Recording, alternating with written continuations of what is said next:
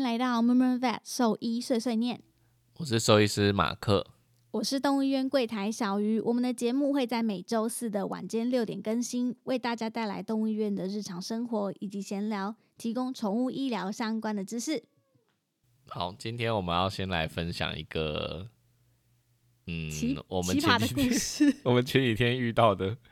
一件很妙的事情。那个 case 他是在打电话来预约的时候，嗯，我们柜台的同仁就是已经发现他有点奇怪，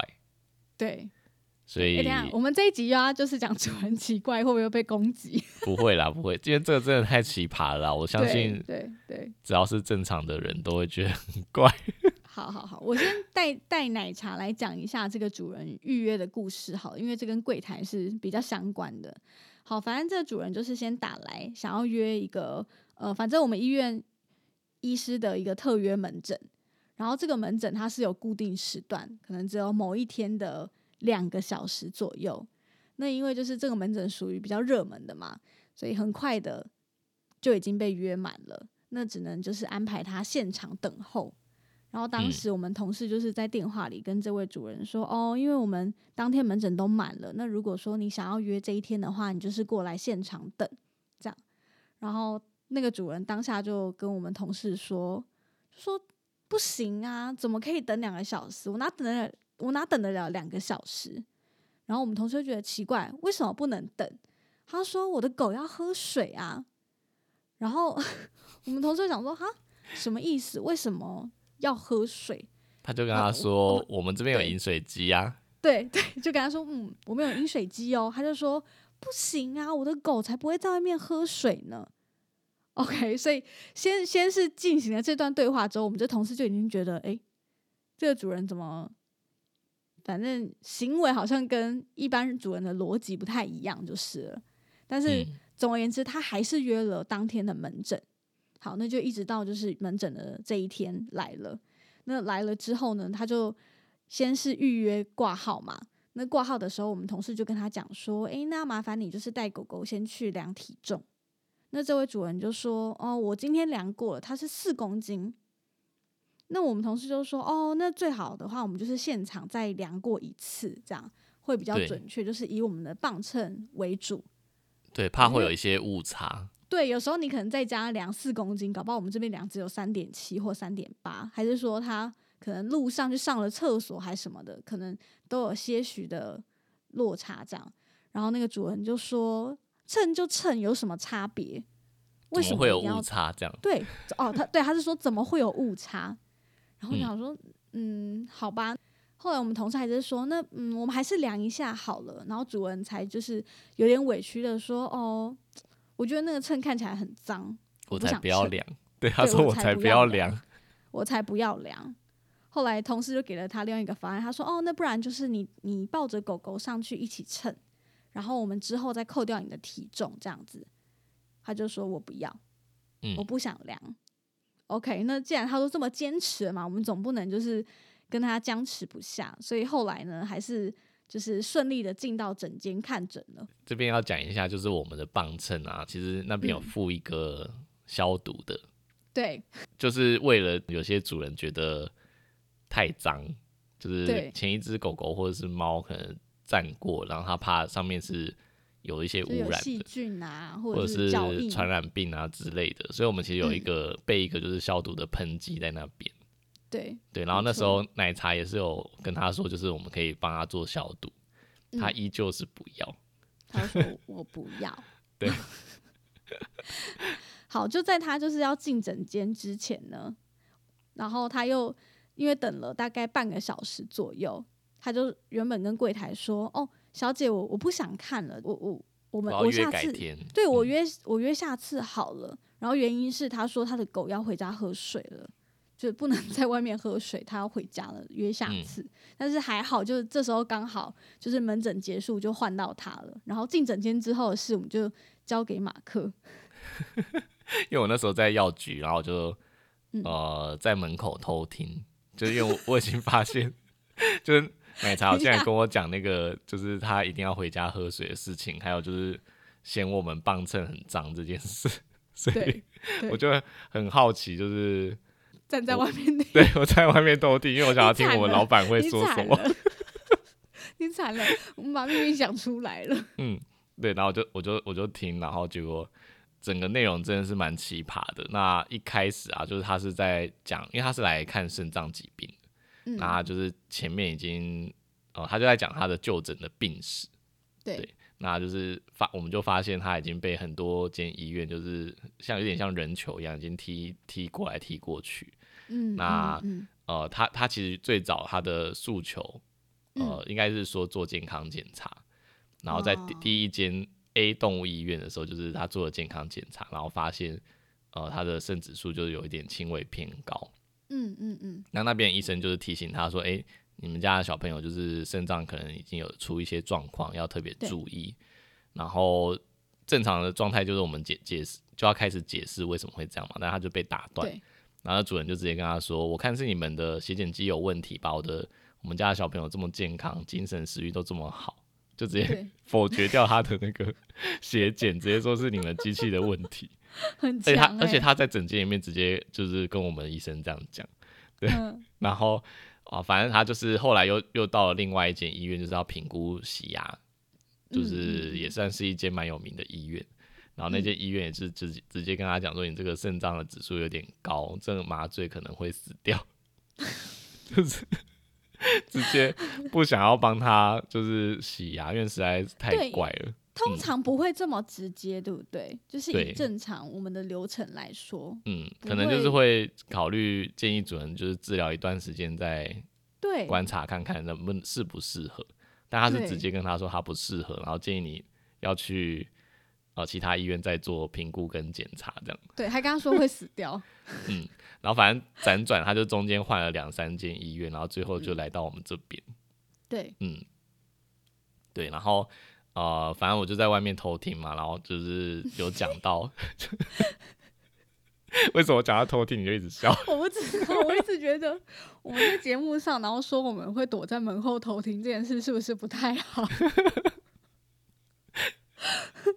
反正呃，嗯再来第二件我觉得很很很好笑的事情是说，嗯，他其实在外面就有问奶茶说，就是诶，你们有没有嗯卖一个肾擦，就是某个一个肾脏的保养品？对，然后奶茶就跟他讲说，呃，我们现在没有这个药。然后那个对主人就说，诶，我想也是，因为最近那个药一直都在缺货，就是那个保健食品。对然后他就说：“那那你们之前有在用吗？”然后奶茶就说：“没有，我们一直都没有用这个保养品。”然后他就很惊讶，他就说：“没有用这个肾擦，那你们都用什么治疗肾脏病 对，他是就他他觉应该得是把它？”嗯， 当他成觉特得只效要药对，觉得只要吃这个就一定会有治疗的效果。对，对然后奶茶就是想要跟他解释，就是保养品就是只是拿来辅助治疗啊，不是拿来当做药物治疗的，机会都对没有，就他根本不想对听。对他完全不想听这件事、哎，对，然后他到诊间里面去的时候，又再次问我们老老板一样的问题，就说：“哦哎、那真你们的有这个有这个保养品吗？”嗯然后然后老板就是跟他说还有什么其他的保养品可以使用这样。嗯嗯，他后来就说，既然大家都这么推荐你看肾脏病，那嗯你是不是有什么特效药可以治疗它？ 然后老板就 跟他讲说，哦、其实也没有什么特效药可以治疗，因为这个听你的叙述比较像是慢性肾病，那嗯基本上我们只能做一些就是控制，对，啊，例如说去量他血压有没有问题啊，是不是需要用药物去控制血压，嗯，然后控嗯制蛋白尿啊这些。对，嗯，对，但他都他都听不进去，他就觉得说，呃，你这么厉害，应该有特效药才对啊，我怎么会没有？这样就是有点一直在跳哦。针。你说到后来，他就有点不想听了，这样，因为他觉得就是啊，你连特效药都没有，我不知道来干嘛这样。对，他就有点有点鬼打墙，就是会一直反复的讲这些一样的东西。嗯，对，然后反正就有点卡关啦，然后反正最后老板就因为看到他的报告已经是两个月前了，所以他就跟他哦说，哎、那嗯不然就是我们今天抽个血看一下指嗯数变化如何，然后对再看是从血检给你一些建议。对然后结果那个主人就直接跟我们老板说，呃，我今天不要验血。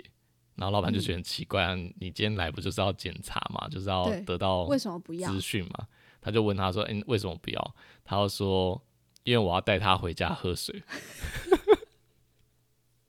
然后他就说，他就说，他说他肾脏病啊，是不是很久不喝水这样不太好？然后对就其实说实在话，就是好像也没办法反驳，所对以就老板对就跟他讲说，他说好啊，不然你就再找时间就是约来抽个血这样。对然后他就说什么时间都可以嘛，然后老板就说，因为你下次要约我，可能时间会比较久，有可能要一个月之后，也不一定。对对嗯嗯就因为他说他有点忙，可能还要办一些事情什么的，对然，后就会比较慢。然后对那个那个主人就问说，那什么时候都可以来抽血嘛？然后我就对在外面偷听，然后想说啊，嗨啊，死定了。 然后就老板就跟他讲说，你随时都可以约啊，明天就可以来啊。然后他又说，你明天来你就找马克医师。然后我就在外面想说，哇塞，直接推给我。老板想说啊，我安全下装，嗯，对，然后后来后来反正就是老板出来，我就问他说，他他明天真的会来吗？就是你觉得他会来吗？他就说他一定嗯会来，就他很有自对信，觉得他会来。然后但我后来对就跟奶茶讲说，我觉得他不会来，就是嗯我、嗯我的推推测就是觉得他就是来问有没有特效药，然后如果没有特效药的话，他其实根本没有很想要验血，对、啊，因为他打从因为心里其实也没有很相信血检，他就觉得他的狗看起来很健康。对他觉得就嗯是喝水就 OK 了，验、血什么都没有意义，我们就是嗯一定要回家喝水，看临床，这他就这是最重要的看临事床症状派的，就是如果没有症状，就是当做没事。对嗯，他只要记得多喝水就好了。应该是，对，反后正来呢就？他隔天真的有来吗？ 隔天真的没有来，但是我我那一个、一个嗯下午都很忐忑，等一下他来了，到底还会问我什么奇葩的问题？ 但我觉得你应该也可以接招吧。然后奶茶也是在柜台，他就是想说他招架不了这个人，嗯，好险，整天都没来这样。对，就后来真的没有来，就是我而的且推他测来，是他一正定确又的。他一定又拒绝量体重啊。对啊，好，就我那时候哦所以嗯在想说，如果他真的有什么问题，我给他建议，他真的会有机会停吗？我觉得应该不会，他就想要你给他特效药，看能不能马上肾脏就恢复百分之九十这样。 应该太难了。嗯好，真的有就点是难。 OK，我们今天前面先开头讲了这个奇葩主人的故事，那有几件事情想跟大家探讨一下。首先，第一件事情就是，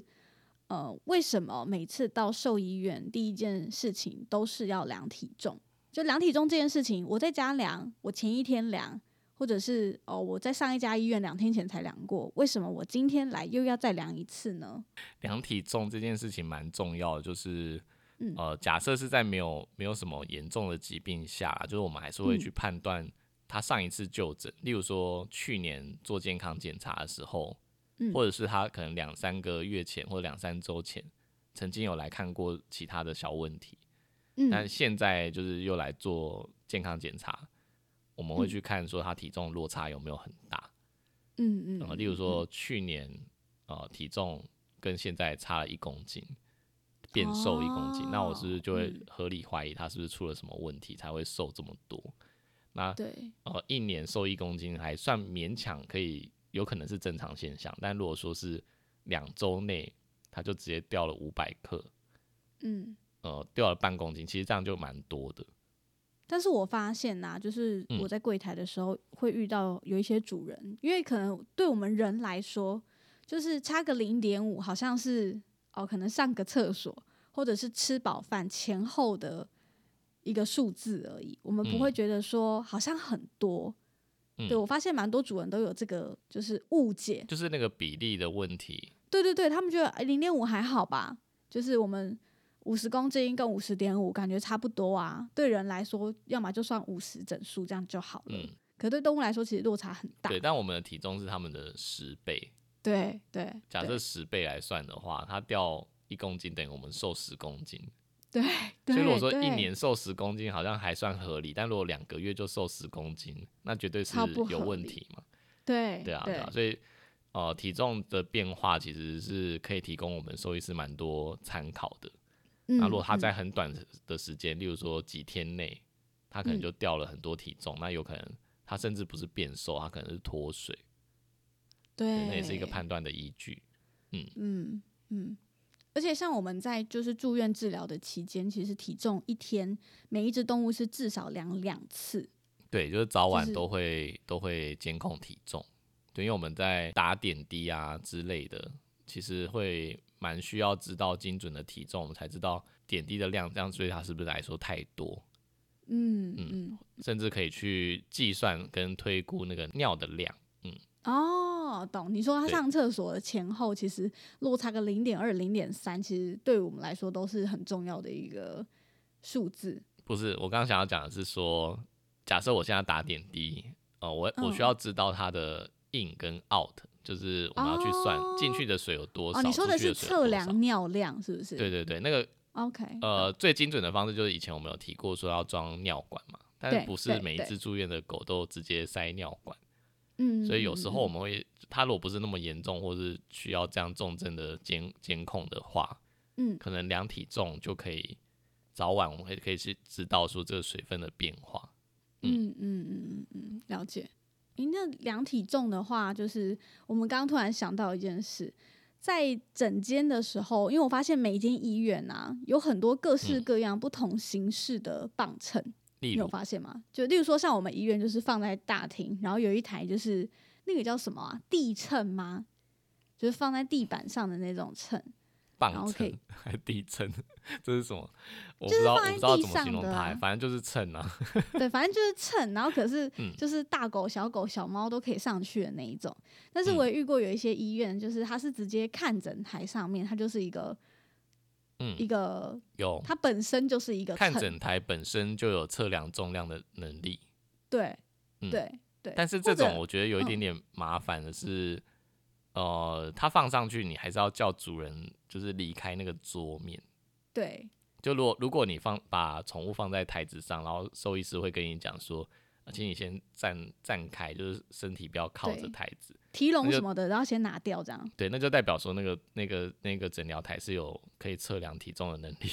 嗯，对，嗯可是这也有优点啦，我觉得就是进去诊间里面，然后只要做一件事，就是在同一个定点可以同时做事，我觉得好像还蛮方便的。因为嗯像有一些养猫的主人，他就不是很想把猫从笼子带出来，嗯，就是在大厅的时候，就可能会觉得啊有点危险，或者是旁边有狗狗，他们就不是很愿意。现在有一些医院就是呃会在诊间里面就是备另外一种婴儿秤。对对嗯对其实我最对近也有在思考，就是应该要备婴儿秤，因为我们现在嗯养猫的方式不就是提笼带进整间，然后主人把嗯猫啊从提笼带出来的时候，我们就把提笼带出去外面扣重嘛。对对，觉得对我觉得这样有一点点麻烦了，所以我最近有在考虑是不是要买一个婴儿秤，对。嗯，这个可以直接放在诊疗桌上这而样。且这样就变成像我们我们在柜台就是要提醒医生，就是嗯还要特别提醒医生说，哦，他的笼子还没有扣重。对，因为其实嗯体重对医生来说是一个很重要的数据啊，你包含连开药，然后或者是打针什么的。都是需要当下准确的体重，所以你嗯不可能说、哦，我两天前量是四公斤，那今天他不一定是四公斤啊。如果他又是重症，他可能两天后就变成三点五，嗯，就这些都是很有可能的。所以对，所以说，就是当柜台或者是医生叫你称的时候，你就称呗。 但哦，刚刚我们还有在讨论说，就是在量体重的时候，我们不是有给那个就是消消毒毒的喷东剂西嘛？嗯，然后像我们医院放的是那个漂白水，可嗯是我们也曾经遇过主人，就是会问说：“哦，你们这个是什么？就是消毒的东西是什么？”可能就跟他说漂白水，他就说：“哦，那我不要，可不可以嗯给我酒精？”嗯，但说实在话，就是稀释的漂白水，它能嗯够杀灭的病源还是比较多。比酒精还多。对，因为酒精就是其实它最主要有效的是，呃，有封套的病毒，还有哦就是某些细菌，但不是所有的细菌哦、嗯，对啊，所以就是还是稀释的漂白水比较好，只是说稀稀释的漂白水它不能直接呃皮肤喷喷洒在皮肤上面，它其实会有一些伤害性。哎、说嗯说到这个，就是之前呢、我们在外面就是放漂白水的时候，然后那时候疫情比较严重，嗯然后主人一进来就习惯就是会想要消毒嘛，他以就会为那个可以拿来喷自己的他，就会喷完磅秤之后，然后拿来喷自己的手，然后我就会说，哎、那那个是漂白水，这边有酒精，我你觉得们后来很紧张。上面不是有标示对，吗后来我就我就在上面贴了一个超大的 写漂白水， 然后那个让他知道说我们柜台上面就有被那个按压的酒精，就请嗯他不要再喷自己的手，好可 怕！我每次有都觉得嗯好可 怕。这样我会想要知道，就是听众就是嗯会不会也就是去医院的时候觉得磅秤很脏，嗯，嗯 坦白说我会耶、因为应该不是每个医院每间医院都会用那个消毒喷剂备在那个地方，真的吗？可是我去过的医院几乎都有哎、有吗？我还是有遇过很多没有的欸、真的吗？嗯，对啊，所以我有点好奇，就是大家大家都会觉得那个很脏，然后一定要消毒嘛。我我养狗的时候啊，就是我带嗯我家狗去医院看诊，我是会让它直接上磅，就是我会擦完之后让它直接上磅秤。可是嗯就是如果是带我家的猫去的话，我都是直接提笼上去。对啦，就是我本来也对不喜欢，就是猫在候诊区，就是从提走来笼走出来。去。对，嗯对，其实蛮麻烦，所以就不知道说听众们会很介意这个事情吗？还是说，哎、你们去选医院的时候会特别注意说，哎、这个磅秤是不是有每次都消毒吗？对，嗯甚至连看诊台，你有遇过那个主哦人问说，哎、你这个台子有擦过吗？有啊，有对不之对？有前对不奶对？茶有遇过，就是它需要主人需要，就是你在它面前对，擦过跟消毒一次，它才放心的。对对对，因为对因为我对们就是消毒完之后会放一个牌子，上面写已消毒，对它可能就是觉得那个牌他子不是相骗人。 信，对， 骗人。你那个一定是看完就放回去，嗯，但我们是是真的都有擦啦。虽然说我也有，我有曾经就是住饭店的时候，你知道，就是因为防疫期间啊，饭店都会写说，就是本本房间就是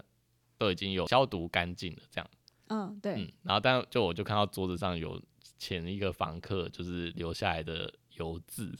我就超觉得恶就骗觉得人就觉得骗人啊，因为如果你有消毒，你酒精擦过，那油渍就不可能在啊，而且那油渍就是对感觉是手摸到的那种。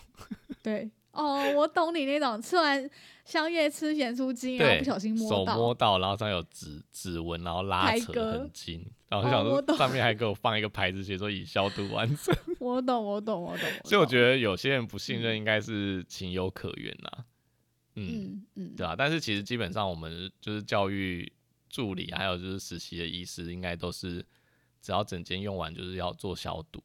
对对嗯，原则上我们清的速度都很快啦，就是嗯可能这个诊出去之后，下一个人进来之前，我们一定会全部彻底的消毒。嗯，如果这说这个这只从又学校对时期其实就就蛮常这样子养成习惯的，所以对，嗯，大部大分家应应该该都可会以了。尽嗯管放心啦。如果你去的医院是就是都特地放牌子，应该不会是 故意放回去，因为上面如果还有毛，真不的是很糗吗？哎、可是嗯好，老实说，我有遇过，就是可能新来的助理，你说没擦干或者是净这样，对，就没擦 miss 干掉。净，所以我所以我对进因为诊间啊，我都会把那个牌子你就先移先摸开，对我用手再划过一次，如果都没有东西了，对，我才叫对主人对进来。真的，因为有时候你知道那个动物的毛发，它没有那么好。没有没有办法那么轻易的，就是这样一擦就擦掉。嗯它有时候会有点粘在那个台面，或者是你擦掉了，然后它它还在天上飞，然后只掉下来。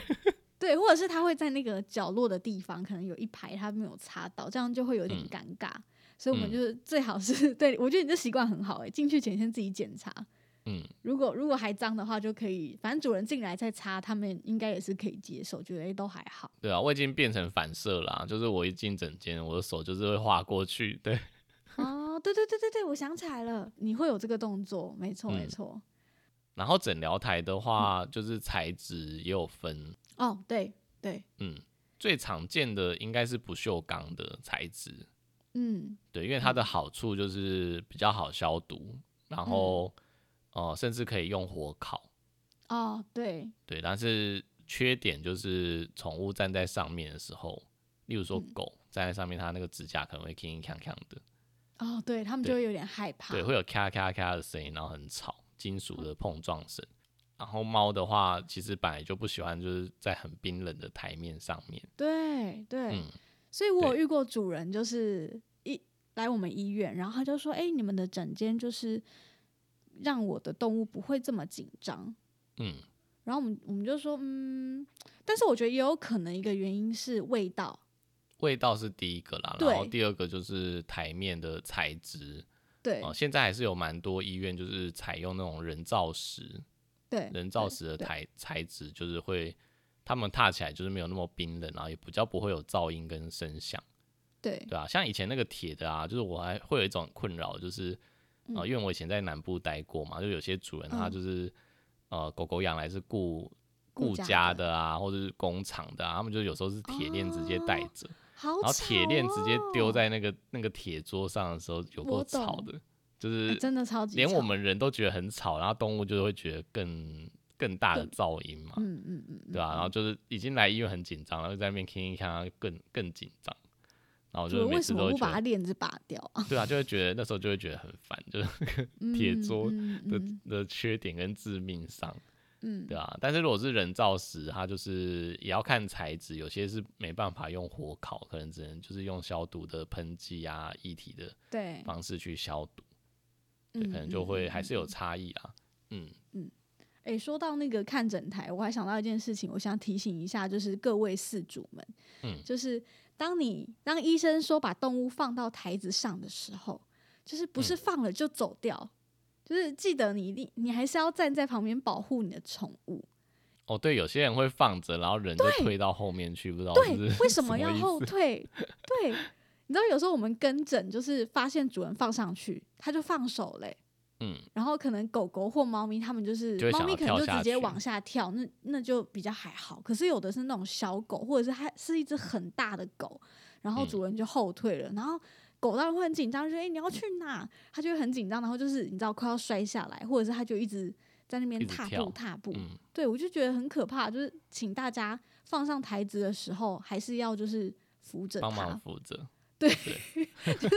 为什么放上去然后就后退了？嗯，现在还是蛮多的吧，对不对？对，蛮多会这样子的。那我都会对我都会跟他们讲说，哎、帮我抓一下，帮我对扶一下， 对，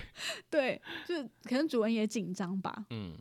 会不会？嗯，还是他们觉得就是他要退开，然后我们才能做检查，哦，嗯也是有可能，或者是主人就开始自己讲话。嗯，我遇到蛮多是啊，主人就开始嘎啦嘎啦讲他就是一些病史啊，还是说他最近怎么了，然后就完全忘记他的狗就是一直要跳他，嗯然，后我们就看得很紧张，觉得天哪，他要摔下去了，很可 怕。我觉得他们可能就是怕我们作业上有，他会妨碍到我对们吧，对，就很有像可我们能牵机车去机车行修放但着，我们然后就后 退。对，我们就放着，然后老板自己修， 但我们不会就是呃我还扶着龙头啊，然后就是他不一只会脚，踏在踏板上什么的，哎、我觉得你老这个板形就容会觉得很好、哎，老板会觉得是 很烦。真的，是真的、哎，我就牵去，嗯然后就要后退，对不对？对啊，这是他们是已经是一个习惯反射，就觉得他可能还碰着自己的宠物会妨碍到我们。哦，嗯我觉得可能我是这有样对啦，对好啊，啦大但家我有再时候多我们真的注意是一需下，要需要主人的协助啦，就是嗯因为宠物一定会一直往主人身上冲，跟往往那个腋下对钻啊，或者想要爬到主人的肩膀上。对，这些都很嗯正常，但是就稍微帮忙一下这样。但对如果医生真的没办法，他也是会叫助理进来帮忙，所以你们就不用太担心。嗯，对啊，对对啊。好，那我们这个主题大概就到这边，跟大家分享一下。如嗯果你也有一些就是哦量体重啊，或者是消毒的一些就是小故事，想要分享给我们或，是自己的洁癖，对对我我有对点，好奇有没有嗯人自己自备消毒的东西，然后自己擦， 哎、我觉得有可能。应该有对不对？应该有，嗯我有遇过主人自备那个看护垫啊，他就到了之嗯后就对啊是有啦直接有铺，他就要嗯让他的动物站在上面。好啊，反正欢迎大家私讯给我们，这样你的一好些小故事、 洁癖小故事，好不好？好，那接下来进入到粉丝提问的部分。嗯、这位粉丝说，最近因为搬家而换了一间兽医诊所。狗狗肠胃炎的疗程结束之后呢，想跟兽医院申请诊断证明来作为保险理赔文件使用。发现开立证明的费用竟然是先前兽医院的整整两倍。他说之前是收五百块，但是新家附近的兽医院收费是一千。他觉得很疑惑，为什么会有如此大的价差？然后说到保险呢，他也想要了解一下，就是近期饲主开始投保宠物险之后，是否有改变了一些人宠与医院之间的关系，以及是否从兽医院的角度出发，有什么要提醒饲主的呢？嗯好，一次问了三个问题，哦，三个，我刚以为两个。 好没有，好，第一个就是他说为什么第呃原本兽医开的那个诊断证明是五百价元，差，对，没错，那后来变成新的医院变成是一千元，然后价差嗯两倍，然后对想要听我们的说法。那嗯呃，这个东西啊，就是其实有一个收费标准，就是各个嗯地区的工会、它会有一个公告，对那就大家有兴趣可以自己查看看，理论上应该都可嗯以查得到，应该是在动保处吗？是动保处吧？我不知道哎、我每次都是打那个台北市兽医师工会收哦，费、工会会有，然后对东宝处可能也有时候他们的网站可能会贴，连结对可能也会有啦，对，可以先查工会啦，就是每家、嗯呃每个地区的工会会有一点点不一样，所以我嗯第一个可能的点就是第一间医院它的那边的地区工会的收费是比较低的，在五百元，对，有可哦能，有尤其是大城市跟乡下可能就会有这样的落差。嗯嗯嗯，对嗯，嗯那还有第二个假设就是有可能，呃，原先的医院工会的嗯收费标准也是一样设定一千元，对但是这个医生他可能跟你的交情比较好，或者说他已经看很久了，哦，对，所以他觉得不需要收到这么高，收对，按照工会标准收这么高，没错对，因，为工会标准它是一个定一个上限，对，所以在这个上限以下，其实都没什么问题。所以也有一些医生可能就是会收三百啊，甚至哦，真的会跟你傻很避熟很暑熟，不对，有可能他这样甚至就不收费。对，但对其实对站在呃尊重专业的立场啊，我还是觉嗯得就是应该要该收的费用还是要收，嗯，就嗯跟、嗯呃像律师啊，就是或者是什么地震的那个地震是，呃对，地震室他就是要帮你写那些契约啊，还是填那些表格，其实也嗯是都要收费的、啊，就是也没有对，因为就是什么交情好，还是就不用哦，收或者是费。啊，你也你也你你只不过就是跟我讲一下，讲个十嗯分钟而已，对，那那些都是他们的专业，对啊，对啊，就是有什么代办那些，其实都会都会收费啦。嗯，所以没真的错会这么佛心的，目前好像真的只有兽医师会这样。 但我觉得对对对，我自己个人觉得啊，就是因为兽医师很容易被被医德或是爱心勒索。对对，就是可能偶尔会遇到一些人讲说，这只是帮我写一张纸，还是帮我印一张 A4，、为什么就要收这么贵？对，只这个打不是几你个就字而打已几行字而已嘛，盖个章而已，要收我一千，对，但是大家比较不会跟律师讲说，你就是帮我写个诉状还是什么，填个什么契约，就是当对见证，这样也要钱这样。对对对对但是兽医真的很常遇到这样的勒索。对耶！ 最近“情勒”这个词嗯很红，我就想，嗯对，兽医超常被情绪勒索的耶，被主嗯人、对情啊绪勒索，对，所以所以我觉得可能也是因为这样，所以才会衍生出有些医生就干脆不收费，因为觉得收费了可能会被就被是又讲要 被 argue，然后又要对被就是说什么啊，就是叫你开个证明而已，我要申请保险嗯有那么难吗？还要收一千块？嗯，对啊，像像人的医院好像开证明也是费用也是蛮高的嘛，诶，我记得三百块吧，没有呢，有的有的会比诶，较还是高、六欸，百，六百，六百。这应该要我上问你次才妈比开较啦熟，我上次有开，我上次有开，是六百是不是？对对，嗯，要六百块。对嗯啊，啊，你还不是乖乖的付了？哎、人医的那个诊断证明是当天就可以拿到吗？还是需要对工作，当天当天就呃，应该说你在办出院的前一天，护理师就会来嗯问你说，你有需要开诊断证明书吗？你需要几份？嗯对，因为他知道你明天预计要出院嘛，他就会先帮你就是把呃需要手申续请的办东西好这先样，对对对，手嗯续先弄好，然后你当天就是去柜台结账，然后他会帮你嗯嗯嗯印这样，嗯。对啊，对，我觉得所我以嗯记得每家医院费用也会有点不一样啦，因为我印象中我好像有有开过八百的，哦，你说你呃兽医院的是不是？没有没有，还我是说人人的。哦医，就是其实人医也是有、也是有价差的问他题，每一家对医对院对好像不一样。对对对，像人医的话，因为像地区的医院跟教学医院，其实光是挂号费就有落差就了，不一样了。对，嗯因为像我上次去急诊嘛，是好像才五百五的挂号费吧，嗯，但是如果是在教学医院的话，是七百七百五的样子吧。哦，还是多少？对，还是有差。就是你如果嗯地区医院跟教学医院规模不一样，收费还是会有差。好，所以对啊就是这个粉丝的疑问就是嗯，线索有点不足，所以我没有办法很明确知道为什么差这五百块。对对，但是就是提供一些线线索让你参考。对对，一些可能的原因呐、对，呃，我们嗯有查过像，像我们台北市的收费标准，的确是一千块，所以不知道你是嗯在哪个地区，因为对就这样一千块来看，对我们来说，哎、好像蛮合情合理的，不会太贵。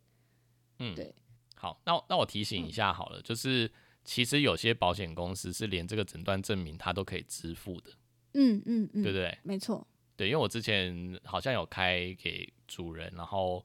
呃，主人就说他那个诊断证明的费用就是它是可可以以申申请的的。对，对所以我觉得也可以问问看，就是保险的业务，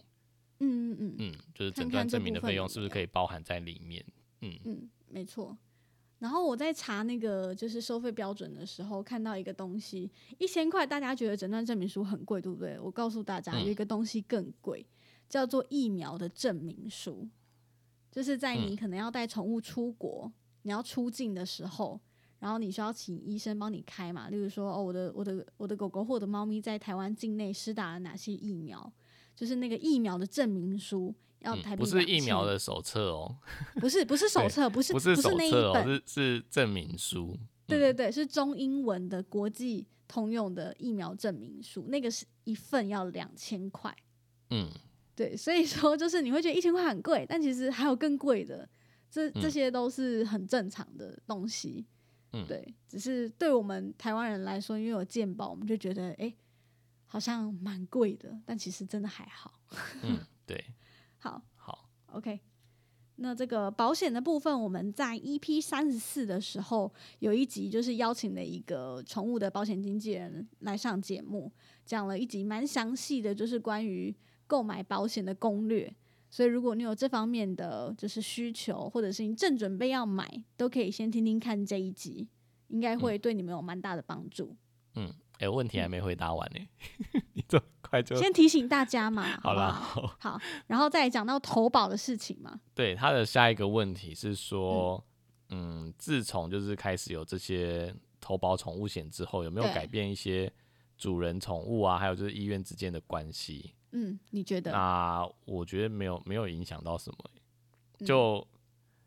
可能有影响，就是我会偶尔发现有一些人想要想要贪靠小这个便宜，嗯，应该说就是让我见识到有一些人他会因为这件事情就有点贪心。他会希望我就是把他的病情写得严重一点。哦，还有哦曾经有，过，就是他是当天来检查，但是呃他的那个检查费用可能已经到上限了，所这以他种对就是问我说能不能就是帮他开他今天有住院一天这样。对他说：“哦，我早上嗯九点就来了，现在都已经六点了，应该可以算住院一天吧嗯，就是会有、会有一些特殊的要求，或者说就嗯是他的疾病就是比较严重啊，或者是呃比较不严重，那他希望我把它写严重一点，然后对他这样他才可以支付为是呃比较重大的疾病之类，就是他他每家保险公司会有不同的条件，但偶尔就是我们对会遇到他希望我们呃不要这么照实 写，对，但是。说实在话，就是我们也没办法做这件事情，因为这就是伪造文书嘛。？”对啊，它你是就没有一住个蛮院重的罪，所以 通常我们是没有办法答应这种这种要求的。嗯对，就是我觉得要说有没有影响到呃人主人跟宠物，还有就是医医院的关系，我觉得可能就是这里吧，就是偶尔会见识到一些嗯贪贪心的心人，对我觉得有点贪心的部分，所以大家还嗯是要就是知道说保险它只是一个辅助，对它不是让你就是可以从中赚到什么利益，还是说就是以为有了保险之后，就是医疗费就是全部都可以 cover 掉，我觉得是不太可能的。对，它只是对让你对就是不无小补，我觉得大家的心态要是建立成这样子会比较好。嗯嗯嗯，我们好像一直在提醒这件事情，对不 对？对，因为因为其实真的有太嗯多人有错误的期待了，就是觉得我只要保险，就是所有的医疗费用都可以全免。对，就说哎、嗯还好吧，你看他就是这样子，一次就可以理赔十万块。告诉你嗯，十但其万实块以有下很，多条件就没跟了限啦制 的，对，有很多条件限制啊，就是它有什么单次的上限啊，然后嗯可能就是半年或一年内的上限，就是有各种条件的限制，没错，让你其实没有办法全部，呃，全部都都被就是保险抵消掉，对，因为对毕竟对银行还是就是寿险呃保险公司还是要赚钱的、它不可能对啊呀、全部都亏钱啊，对，对啊，羊毛出、呃羊毛出在羊身上嘛， 怎么可能让自己亏钱呢？对啊，所以就是大家心态要调整一下。没错。好，然后我们进入到最后一个粉丝提问的问题。好，这位粉丝是想要知道说，因为在他们猫咪群组呢，大家有在讨论节育的手术是否有体重或者是年纪的限制呢？他说我有碰过的医生是觉得两公斤就可以做手术，那是不是有三公斤才能手术的说法呢？ 所以想要了解看看。他是说他们那个猫的群主，就是有人对讲说一定要三公斤以上才可以做绝育手术，嗯嗯，对，所以他就觉得，嗯，跟他所认知有点不一样，因为他遇过就是说两公斤就可以的，对，反那正众说纷纭嘛。对，所以他就问我说有有有这样的说法吗？那嗯我、其实已经已经先回回复他了啦，那嗯答案就是其实没有所谓的体重要多少才可以麻醉这件事情。嗯，没错，对对，因为麻醉其实不是只看体重的多寡，我们比较看的是呃这只宠物它的身体状况适不适合麻醉。哦，懂，懂对，因为它假设它今天有五公斤，但它的身体状况很差，心肺已经不要不行了，那当然它的麻醉风险就很高啊。嗯但如果说它嗯今天只有两公斤，但它身体非常非常健康，它还是可以做麻醉的。那我觉得有对另外一个影响的点是设备，就是这麻醉嗯的、这间医院它的麻醉设备是可以麻醉这么小的动物吗？对，那呃，除了就是设备的之外，操作人也很重要，就是操作的医师他有没有把握，就是麻这么小的动物？对，因为就是动物越小啊，其实在麻醉的监控，还有就是麻醉的调整上面，一定会有一些呃难度跟技术的成分在。嗯，对，举个例就是呃体重比较大，呃，当然在麻醉就很像开车，就是开比较大条的路，就没有什么、嗯嗯嗯，呃，也不是说没有技术可言啊，就是还是比有较该注意风的险事比较情小，对，就是它可能在技术的要求上面没有那么高，对对，但是还是有它的基本门槛在。但如果对越小的时候，其实你要做一些麻醉监控就会比较难，是，一定是有它自己的嗯一些美感在这样子。嗯，嗯，对对了对，解所以还是要看设备能不能，还有就是医生能不能，但是没有一个所谓的规定啊，就是在教科书上面或者是麻醉的教学嗯，是不会有一个特定的告诉你说几公斤以下就不能麻醉，哦，了对，解，因为如果有的话，你这样仔细想想，像飞犬猫啊、老鼠啊、蜜袋鼯，嗯，像老鼠啊、蜜袋鼯这些比较小的动物，它不是都是根本就不到一公斤啊，那它们也可以麻醉啊。嗯嗯嗯，嗯，所对以，但是所以不你是飞犬说，猫医生，一般的医生他就不一定会麻这么小的动物嘛，所以哦，就是刚刚，讲的要看技术，还有就是嗯，设备，所就以是很这有样嗯可能那个医生有把握的体重就是两公斤以上，对不对嗯对，就有可是能是他所以才个会有人人的得到限不一样的制答案嘛，嗯对嗯嗯嗯嗯嗯， 对啊了解对。啊，好，那关于麻醉的部分，大家可以去听听看 EP 十七，我们有讲了一集近期兽医界的热门八卦，全都说给你听。那这个事情就是当时在兽医界的一个麻醉风暴，我们是这样称呼它的。所以也因为这件事情，我们延伸了很多麻醉的相关话题。所以如果大家有兴趣想要了解更多的话，都可以去听听看。嗯。那我们今天节目大概到这边。如果你喜欢兽医碎碎念，记得追踪我们的 Instagram，也可以到 Apple Podcast 留下真实的评论支持我们哦。非常感谢大家的收听，大家再见，嗯拜拜拜